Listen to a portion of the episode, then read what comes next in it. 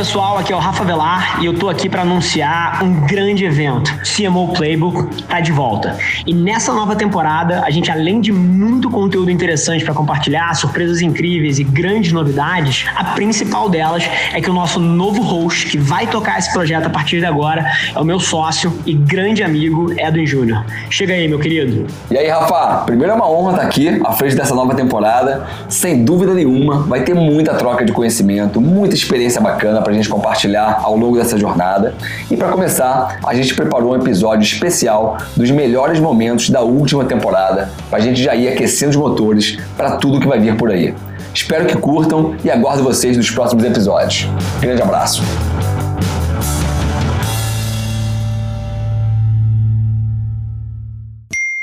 Se tem uma coisa que eu acho que a indústria de gaming faz brilhantemente é transformar os seus usuários em mídia, né? Porque o que tem de pessoas construindo canais de YouTube contando histórias e, e, e documentando essa jornada de outras maneiras é uma coisa sem precedente. E aqui eu queria te perguntar, Felipe, se algum CMO que está ouvindo a gente está tentando transformar os seus clientes em mídia, o que, que você acha que a indústria de games tem para recomendar ou de algum aprendizado, de alguma coisa que vocês mudaram, fizeram, que potencializou a viralização de conteúdos em torno de vocês. O que, que você acha que tem aqui? É, eu acho que tem, por um lado, um aspecto filosófico disso, que é entender que o seu cliente não é necessariamente a pessoa que pagou pelo seu conteúdo. Então, isso é a base inteira do nosso modelo de negócios, na verdade, que é saber que da minha base inteira, um, percentual muito pequeno efetivamente são pagantes. Todo o resto são pessoas que estão me ajudando a construir a experiência do meu produto, né? Então, são jogadores que têm direito ao meu conteúdo da mesma forma, que têm direito a experienciar o que eu construí para eles, mas que não necessariamente estão me dando dinheiro agora, né? E gerar lealdade nessas pessoas é o que filosoficamente faz com que esse mercado seja tão poderoso e que as comunidades sejam tão grandes, né? Olhando para isso de uma forma mais objetiva, é, é você conseguir garantir que você continue falando com essas pessoas de uma forma frequente. E que você continue efetivamente, e aí acho que isso o game sempre fez muito bem, que é não é só conversion, né? Então não é só a conversão, não quero só que a pessoa pague. É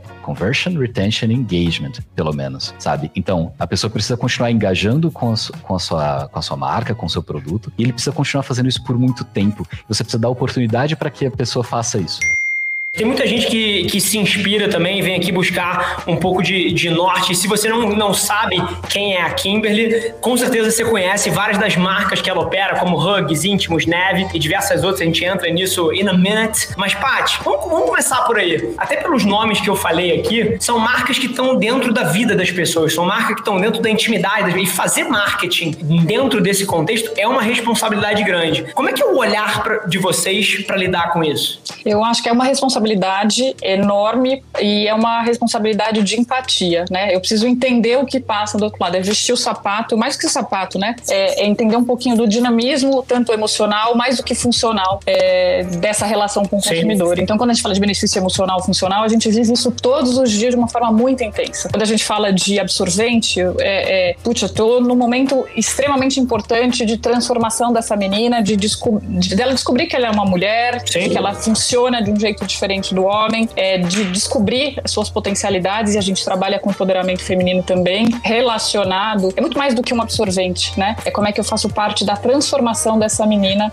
nessa, nessa puberdade. E falar de fraldas, um momento incrível que é a maternidade, eu acho que um grande espelho da vida para quem teve a oportunidade de fazer, de, de, gestar, ou mesmo quem não teve a oportunidade de gestar, de poder cuidar de alguém, né? E, e, e viver essa experiência de desenvolver alguém, né? Eu falo que a gente não desenvolve ninguém, eles que desenvolvem desenvolvem a gente no fim. Mas isso também numa experiência muito íntima. A primeira coisa que toca um bebê é uma fralda, né? É verdade. É a fralda.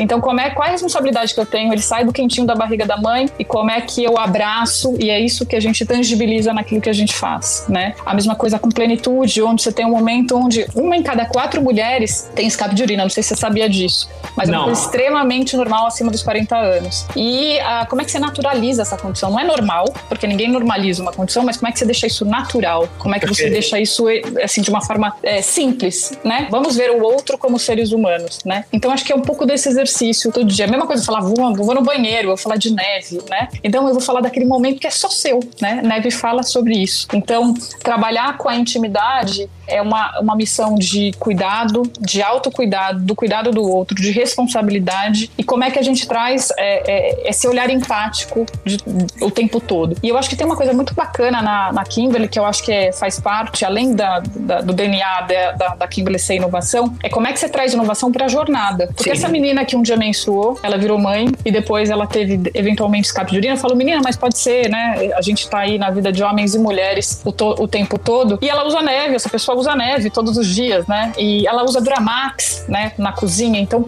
como é que é isso? É mais do que vender papel, e fralda. Então, é mais do que vender um produto, é uma ação de responsabilidade. É um lugar de fala muito importante para assuntos como saneamento básico, pobreza menstrual, como empoderamento feminino, como desenvolvimento infantil. Isso é muito bacana. Então, é, você vê além do produto, você vê a causa, você vê propósito, né? Então, a gente fala muito de propósito, mas de verdade, o que, como é que a gente articula tudo isso como, como profissionais de negócio? E isso é muito bacana. Então, se você está falando de um ambiente que muda muito, se você está falando de testar uma série de abordagens, se você está falando de saturação de canais, isso implica que, por definição, a sua estrutura vai ser uma estrutura que testa essas abordagens em escala e que, principalmente, reage rápido quando alguma para de funcionar ou quando alguma não dá certo. Esse é o tipo de coisa que todo mundo, que, que o discurso, minha visão, tá? O discurso tá lá, todo mundo fala de tomar risco, todo mundo fala de, de cabeça de teste, de microfracassos, cultura da valorização dos pequenos erros e do, e do ciclo de aprendizagem mil vezes mais difícil de ser implantado como cultura corporativa e até como sistema e processo. Eu sei que você tem tido bastante sucesso nessa, nessa movimentação. O que, que você acha que são learnings aqui para um executivo que está ouvindo a gente e tem alguma dificuldade de implantar essa meritocracia é, do, dos erros, ciclos de feedback curtos, cultura de aprendizado? O que, que você acha que são algumas coisas que, na tua experiência, fizeram a diferença na SAP?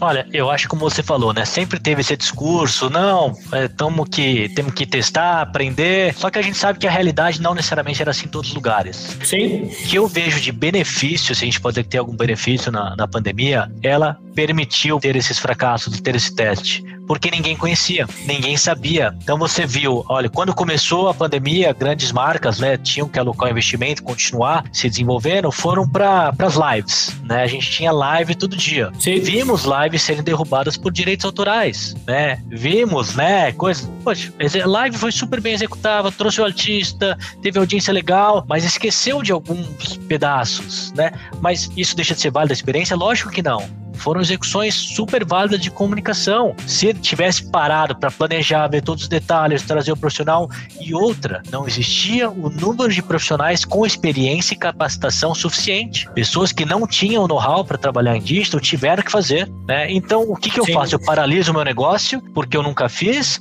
ou eu tento, meço o meu risco e continuo. Então acho que é muito disso que as pessoas têm que continuar fazendo e a pandemia deu essa liberdade, ou não é nem liberdade, é necessidade. Vendo já o começo da pandemia, a velocidade que estava sendo imprimida no começo da pandemia, a gente falou assim: nós temos que to tomar decisões rápidas, mesmo que não sejam as mais corretas, a gente corrige no meio do caminho, mas a gente tem que tomar uma decisão que tenha que ser implementada em 24, 48 horas no máximo, porque é essa velocidade que, que o mercado está. E foi uma loucura, a gente, na, na, verdade, não sabia exatamente como é que ia terminar a semana, um mês, o semestre, o quarter, mas uh, a gente sabia que a gente tinha que dar essa, uh, esses tratos, essa bola. E a coisa do pensamento ágil não era uma uma rotina para tudo que a gente fazia na Nestlé, obviamente, passou a ser. Ou seja, em vez de você dar prioridade para o indivíduo, vamos dar prioridade para o time. Em vez de você pensar na marca, na categoria, no produto, vamos pensar no projeto. Qual é o objetivo, a visão desse projeto? Quem são as pessoas que podem estar nesse projeto, que vão agregar valor, sabendo que a gente quer chegar nesse ponto? Então, a coisa multidisciplinar, quedas de muros e paredes dentro da própria Nestlé, entre empresas que colaboraram muito nesse, nesse, nesse momento, ou seja, você lembra lembrar da, da, das ações que a gente fez com restaurantes que estavam fechados, da, da cuponagem no meio da pandemia, a gente estava junto com a Ambev, a Nespresso, Nestlé, Ambev, realmente tentando trabalhar junto, porque a gente só percebeu que é a única maneira de sair melhor do outro lado. Isso para dentro de casa foi, foi muito parecido, né? Então, uh, quando a gente fala de pensamento ágil, também tem um conceito de se você vê que você tomou uma decisão, você tem um fracasso iminente, ou seja, tá aí na tua esquina, cara, não perca tempo, não espera chegar ao fracasso. Já muda de direção, chama mais gente que, que não está na discussão agora e vão tentar achar uma alternativa. Se tem uma palavra que se repetiu por várias vezes, desde a maneira como, como o seu cargo está composto, até essa visão mais estendida do papel do marqueteiro, que na verdade ele é responsável pela experiência do cliente de ponta a ponta. E, e até na, nas frases que você botou para fora, onde a palavra experiência surgiu pelo menos 28 vezes, é, eu queria começar por aí. A gente tem falado muito da importância da experiência do usuário numa estratégia de marketing, né? E, e você protagonizou, e o varejo ele não perdoa, né? Você falou uma coisa que é muito interessante: o varejo consumidor mudou, a atenção mudou, você precisa estar tá lá. Então, é, eu vi, pelo menos no ano passado, se me corrija se eu estiver errado, cara, vocês protagonizando coisas como cara, o canal de venda via WhatsApp com muita relevância, outras coisas, o crescimento exponencial do aplicativo e uma série de coisas que fazem parte dessa visão mais expandida de como a marca interage em vários pontos. Quando você olha para os seus principais aprendizados nesses dois anos de via em relação à experiência do consumidor e como é que você integra isso melhor ao marketing, o que, que você acha que são lições importantes que a Ilka de dois anos atrás talvez não soubesse tão a fundo e hoje em dia estão muito latentes, coisas que são não negociáveis à medida que a gente integra mais comunicação e experiência nas estratégias? Boa. A construção da marca, o que as pessoas esperam da sua marca, ela é uma soma das interações que as pessoas têm com você. Interações são interações com o seu aplicativo, interação com a sua comunicação, sim, é interação, interação com um funcionário, um vendedor da loja. Então, assim, é sobre isso. Então, quando a gente foi, por exemplo, reposicionar Casas Bahia, que foi uma decisão assim, putz, a gente precisa reposicionar essa marca porque ela tá muito calcada só é ali no awareness, né? Isso não basta mais, né? Não adianta mais você só ficar ali calcado numa estratégia de awareness. Você tem que entregar a experiência. A primeira coisa que a gente foi olhar foi pro app. O app precisa entregar na experiência o que que esta marca nova quer dizer. A experiência da loja física precisa entregar o que essa marca está querendo dizer. Então, isso é um olhar 360, é um olhar que vai muito além da comunicação. Você tem que mexer aí nas entranhas da empresa para conseguir fazer isso acontecer. Não depende só do marketing e da agência. A coisa vai muito além disso. Você tem que mobilizar todo mundo para fazer isso acontecer. Mas quando você tem ali os drivers da sua estratégia muito claros, e isso é muito importante, você tem que conseguir deixar claro o que, que você vai ser e o que, que você não vai ser. Quando você consegue ter muita clareza da sua estratégia, aí você consegue tanto vender bem para fora quanto vender bem para dentro da empresa, né? Pros funcionários, porque de novo, você tem que influenciar com essa cabeça de CX, você tem que influenciar a empresa inteira. Você não vai resolver só ali no seu quadradinho da comunicação, né? Então você tem que deixar essas estratégias muito claras. Então essa clareza de direção, clareza de propósito, ela é uma coisa que é um exercício contínuo e é fundamental para esse negócio funcionar e para o cliente perceber do lado de lá. Vi uma, também um marketing de oportunidade durante a pandemia, o que a gente viu é que as, as crianças não estavam tendo aniversários. Então, imagina sem que tristeza para as crianças sem ter aniversários, né, durante a pandemia. E a gente conectou com a, a equipe da Epic, aqui no Brasil, né, junto com a agência, a Cherry. E aí, o que, que a gente criou junto com o Flakes, que hoje é o maior influenciador de Fortnite, foi uma ideia que se chama Fort Birthday, que foi um conteúdo que a gente lançou para as crianças de fazerem seu aniversário junto com seus amigos, um mapping de Fortnite, onde ele jogava com os amigos, né, uma partida de Fortnite com o Flakes como presente de aniversário e a gente presenteou com a Nerf Fortnite pro aniversariante e pros seus 10 amigos que jogaram junto com ele. Nossa! Você não tem ideia o que foi o sucesso. Em uma hora, a gente conseguiu ter mais de 20 milhões de views no post do Flakes só falando sobre o aniversário no mapping exclusivo pro aniversariante com os amigos, tendo o Flakes sendo narrado e jogado junto com eles e eles iam ganhar uma Nerf. Foi assim, Mic drop. Acaba o episódio agora agora. Fim. Custou nada pra gente e tivemos um retorno absurdo de earn media, assim. Nada. Custou assim. Eu falar, se eu falasse pra você quanto custou, você ia falar, não acredito nisso. Então, acho eu, que. Eu acredito. São... O que você contou agora que você conseguiu orquestrar aí é a definição de atenção subvalorizada. Que é como é que você pega uma coisa que é hiper relevante pro consumidor e você transforma a sua marca num veículo para isso acontecer através de vocês. O ROI disso é infinito. Assim, é, você acabou de dar uma aula de atenção subvalorizada. E a marca também tá entendendo aquele momento do consumidor, né? Rafa? Então, Nerf foi lá e entendeu que as crianças, né, os meninos estavam sem jogar com os amigos, né, fisicamente, porque jogava Nerf brincavam juntos, né, sem ir pra escola, então não tinha escola, e sem aniversário. Então a gente falou, poxa, eu tenho um IP muito forte que é Fortnite, eu tenho uma conexão com o Flakes, que é um influenciador, né, tanto de Fortnite quanto da marca, por que não? E foi quando a gente fez muito rápido essa ação e foi um estouro de vendas, assim.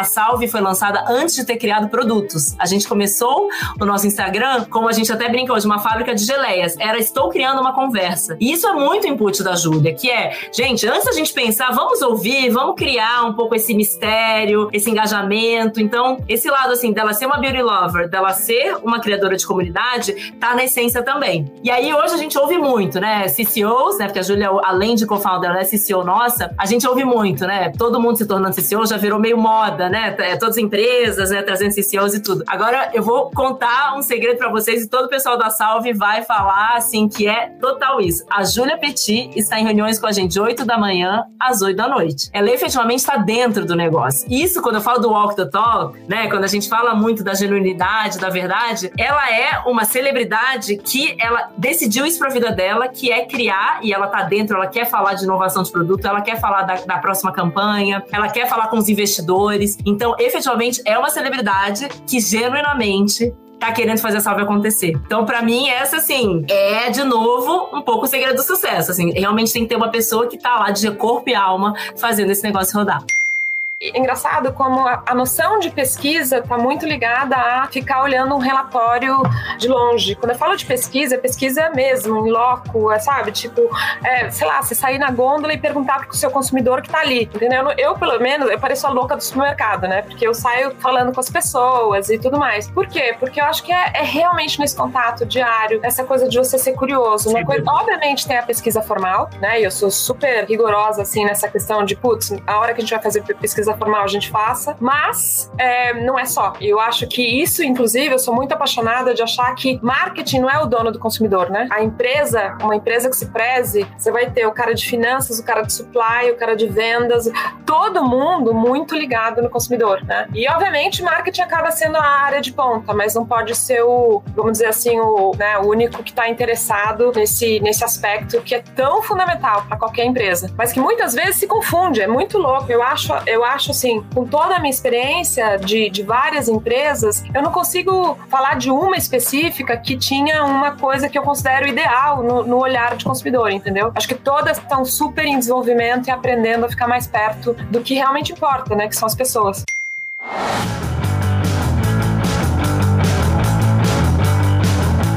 Esse foi o nosso episódio especial de melhores momentos do CMO Playbook. Eu espero de verdade que você tenha gostado até agora e estejam com os motores preparados e a todo vapor, porque a nova temporada com novos episódios sob o comando do Edwin vai botar para quebrar. E eu conto com vocês pro início dessa terceira temporada que vai ser incrível e convido todos a tirar um print e me marcar lá no Instagram edwin.nsjr pra gente continuar conectado e aproveita para seguir também Adventures no arroba TheAdventures Vem com a gente que esse é só o começo.